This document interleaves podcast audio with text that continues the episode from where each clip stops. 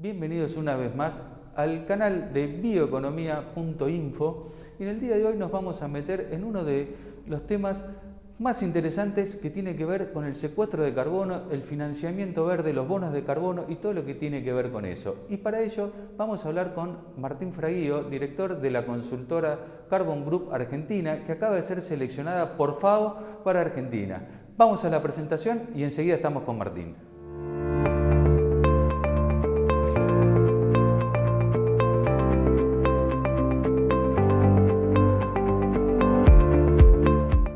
Ya estamos en línea con Martín Fraguío. Hola Martín, muchas gracias por recibirnos, qué placer saludarte. ¿Cómo estás? Igual, Emiliano, un gran gusto verte, ¿eh? que hace un tiempo que no nos encontramos en ninguna reunión o en ningún lugar, ¿eh? pero un gusto verte. Bueno, ojalá que, que, la pandemia nos permita pronto vernos y, y poder ponernos ¿no? al día. Pero bueno, te quiero preguntar sobre este nuevo emprendimiento que has, que has iniciado con Carbon Group. Contame un poquito de qué se trata, por favor. Eh, es, una consultora específicamente, Carbon Group, una consultora dedicada a los temas que tienen que ver con el cambio climático. Y la línea de ideas de esto la empezamos ahora uno, hace unos 10 años, donde nos dimos cuenta que en el inventario de la República Argentina y en lo que informaban muchas empresas, se estaban sobreestimando las emisiones de algunos productos. Hicimos un proyecto, demostramos que la Argentina estaba sobreestimando sus emisiones y ahí decidimos en 2018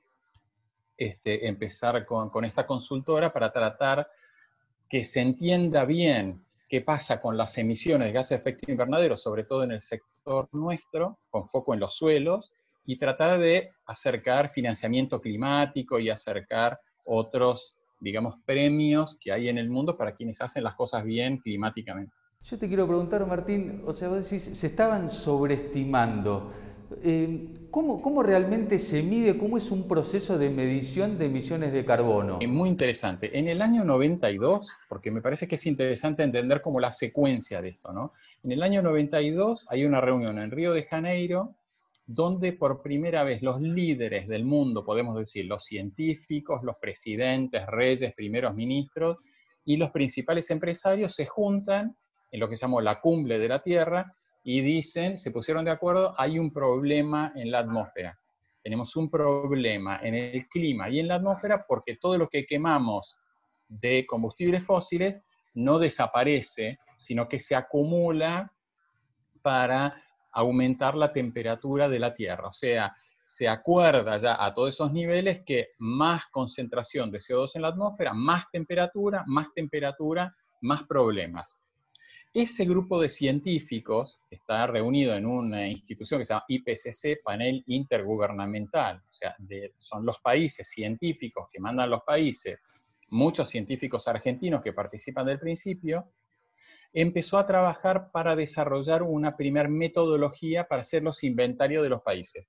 Esa primera metodología se publicó en el año 96 y ahí la Argentina con esa metodología hace su primer inventario como se llama inventario, muchos pensamos, la mayoría, que un inventario es como cuando vamos y hacemos el inventario de cucharas en nuestro cajón de la cocina, digamos, che, ¿cuántas cucharas hay en el cajón? Vamos, contamos 10. Uy, había 12, ahora hay 10, perdimos 2.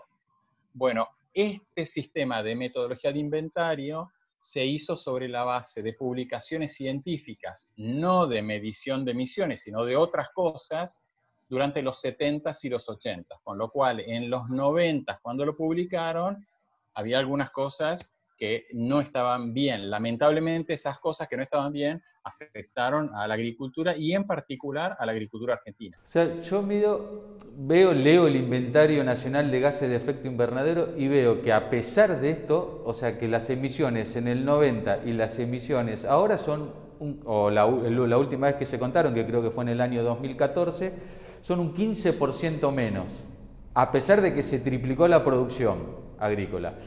Eh, o sea, ¿son menos que ese 15% menos? Bueno, vamos por, por partes, digamos, ¿no? El último inventario que presentó la Argentina es en el año 2017. Y ya en 2017 hizo las correcciones que nosotros veníamos pidiendo desde 2010, o sea que llevó 17 años desde el sector privado, sector científico, se fue juntando gente a modificar la, este, la metodología. Cuando vos ves el sector agropecuario, hay como dos grandes focos de emisión en nuestro agro. Uno son las vacas, ¿no? Es las, son las emisiones de metano de las vacas, con lo cual, si hay cambios en el stock, vos ahí tenés cambios y ahí también hubo un cambio en la metodología que hizo bajar esas emisiones. El otro gran, gran rubro es el desmonte.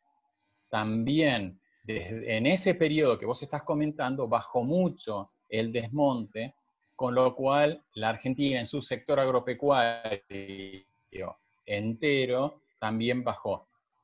Quizás si lo viéramos hacia adelante, el desmonte yo creo que es una actividad en Argentina que va a desaparecer y no va a haber emisiones en el futuro. No sabemos cuándo, pero estimamos que en el futuro no va a haber. Y en los otros sectores, bueno, una vez que la emisión está bien hecha, hay que trabajar. Hoy estaba leyendo un artículo eh, que, bueno, hace, un artículo publicado en un portal europeo, que están como impulsando la siembra directa o queriendo impulsar la siembra directa en Europa porque, bueno, secuestra carbono y, por lo visto, el carbono, digamos, que, que está en el suelo no está en la atmósfera, ¿no?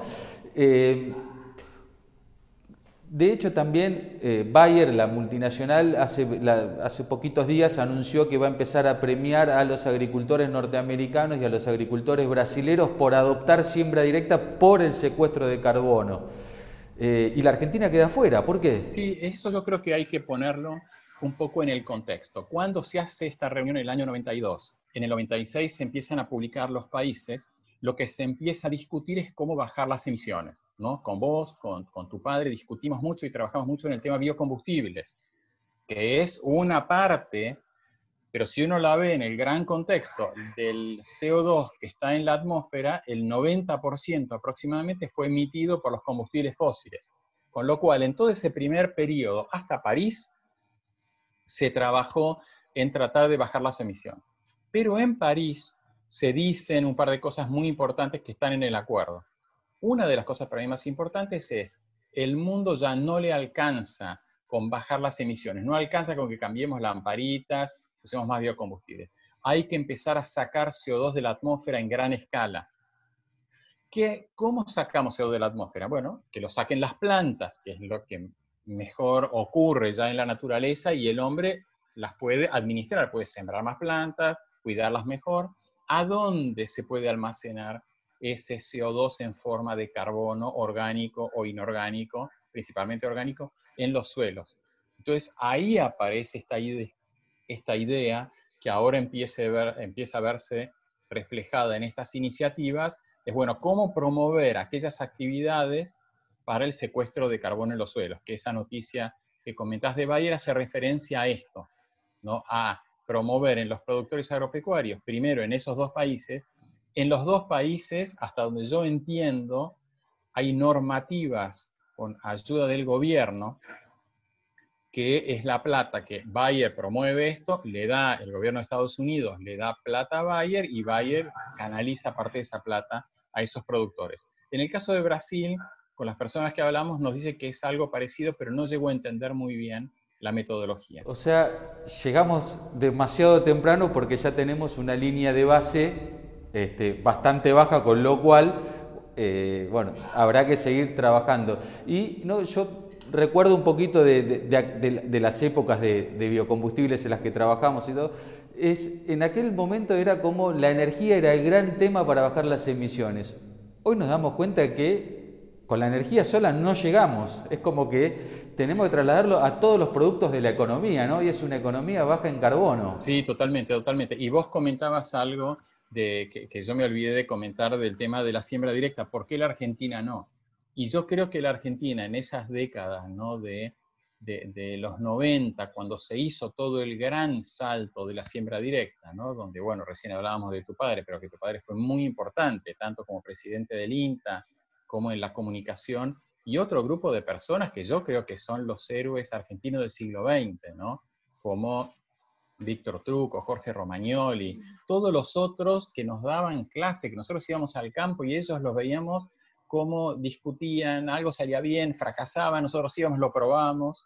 No, yo estaba trabajando en el norte de Entre Ríos y también tratando de hacer ensayos con la migra primero, después con una semeato y todo ese, ese coso. Y creo que en, en ese momento en la Argentina no entendimos estos conceptos del cambio climático, de cómo si la Argentina se hubiera presentado al mundo diciendo, yo quiero hacer esto, ayúdenme, denme financiamiento, eh, lo podríamos, y yo creo que hoy estos países es lo que están haciendo. Europa diciendo, mis productores van a hacer siembra directa, pero a mí denme primero la plata. Y yo con esa plata les enseño, les hago hacer la prueba, comprar la sembradora, comprar el tractor, o lo otro, ¿no? Y, un poco el diseño de nuestra consultora y su razón de la fundación es para tratar de en esta segunda oleada, aunque la siembra directa en Argentina ya no va, es también tratar de acercar financiamiento a la Argentina, que creemos que nuestros productores realmente lo necesitan, necesitan toda la ayuda que se pueda conseguir, la carga fiscal es brutal, ¿no? La, entonces un poco queremos que, que, que ese es el camino, ¿no? Tratar de darnos cuenta que en el mundo hay personas, hay instituciones, hay fondos, hay bancos que tienen recursos, pero que hay que cumplir con ciertas reglas para accederlo. hoy eh, es buenísimo, ¿no? La siembra directa no las perdimos, pensemos para adelante a ver qué podemos capitalizar y, volver a aplicar todo ese ingenio que tuvimos para desarrollar la siembra directa en nuevos procesos, nuevos productos. Eh, y sí, financiamiento es la clave y, quizás lo que no tenemos en la Argentina. ¿Cómo se accede a, ese financiamiento? ¿Qué, son, eh, ¿Qué es el financiamiento climático, los bonos verdes que tanto se habla y que quizás mucha gente no lo entiende, no sabe si son fondos privados, fondos públicos? ¿Podés contar un poquito? Claro, claro, claro. Sí, lo que empezó a pasar y a, hará unos 7, 8 años, ¿verdad? Y dentro de la consultora nuestra tenemos un equipo de gente especializada en ese tema y yo los escucho y por eso te, comento, ¿no? De haber también, yo personalmente he trabajado en temas de financiamiento de cadenas de valor, pero yo no soy el, el que más sabe de este tema dentro de la consultora. Hace unos 7, 8, 10 años, varios fondos de jubilación y, y bancos como el Banco Mundial pero sea fondos públicos, fondos multilaterales y fondos privados, empiezan a plantear, mira, la inversión no puede ser solamente invierto porque hay un retorno más alto, una tasa de interés más alta, el negocio mejor. Hay que empezar a priorizar de alguna manera cómo se hace para invertir de manera que haya un retorno a la inversión, pero aunque sea menor ese retorno, si con eso se promueven mejoras ambientales de distinto tipo y también con el Acuerdo de París se pone mucho foco en el tema del cambio climático y cómo promover, y dentro de toda la gama de productos ¿no? que hay en el mercado financiero mundial, el que está creciendo más rápido es este segmento donde se incluyen el financiamiento verde, que es con objetivos climáticos, el financiamiento social, que es en ayuda social, por ejemplo, desde que empezó la crisis del COVID, el financiamiento social, que era relativamente bajo respecto a este climático verde, se pusieron a la par y hay una cantidad impresionante de emisión de bonos o de otros instrumentos para apoyar, entre otras cosas, el desarrollo de las vacunas o de tratamientos o de equipamiento médico, de actualización de, de respiradores y de hospitales. Y es ¿Cuál es la diferencia con la tasa común del mercado? Es que son tasas de interés más bajas. ¿Por qué lo hacen esos inversores? Porque los que son los dueños de la plata obligan a quien les administra los fondos que un porcentaje de esos fondos se canalice a través de eso. Lo que tiene es que es, se exige, o sea, así como cuando se invierte en un proyecto, se exige que del otro lado el proyecto se haga, ¿verdad? Y que haya capacidad de repago, se van a invertir en por una fábrica de tornillos, bueno, que la fábrica esté, que haya mercado, que el tornillo sea redondo, ¿no? En este caso, lo que además se demanda es una certificación que eso que van a hacer genera una mejora ambiental. Entonces hay como dos cosas, la parte económica, financiera, y por el otro lado la parte ambiental o social en el caso que estábamos hablando este, recién, ¿no? Pero es como un mundo nuevo que está creciendo muy rápido. El año pasado la Argentina, la Comisión Nacional de Valores aprobó este, una metodología para la Argentina para bonos verdes, sociales y ambientales. Buenísimo, Martín. Eh, la verdad que los dos grandes temas creo que, se vienen de acá de, cara a futuro es cómo tener este, un mundo más limpio, más amigable, este, un mejor planeta para vivir y resolver ¿no? los temas de este, la pobreza, la inclusión y, la, y el género, me parece que son los temas que se vienen a futuro. Eh, yo te agradezco mucho por estos minutos. Te vamos a volver a contactar próximamente para seguir profundizando porque es un tema realmente que da para hablar un montón y súper interesante y con una perspectiva de futuro enorme y quizás este, poder hablar quizás de, proyectos concretos este, de financiamiento de reducción de emisiones. Así que, bueno, te agradezco muchísimo. Un placer, un placer, Emiliano. Te mando un gran abrazo y felicitaciones por todo el entorno de bioeconomía que armaste. La verdad que brillante el trabajo. Felicitaciones. Muchas gracias y felicitaciones a vos también por el logro con la FAO. Gracias. Eh. Agradecemos a Martín por tan interesantes conceptos. Una, un tema clave que nos vamos a seguir eh, profundizando y como siempre, les agradecemos a ustedes por estar aquí. Si tienen eh, temas de interés o dudas, por favor déjenlos en los comentarios y los invitamos a seguirnos en todas las redes sociales, visitar el portal bioeconomía.info donde van a encontrar muchísima más información este, sobre este tema y de paso les comunicamos una novedad que a partir de ahora tenemos nuestro canal de Bioeconomía Podcast en Spotify. Muchas gracias y hasta pronto.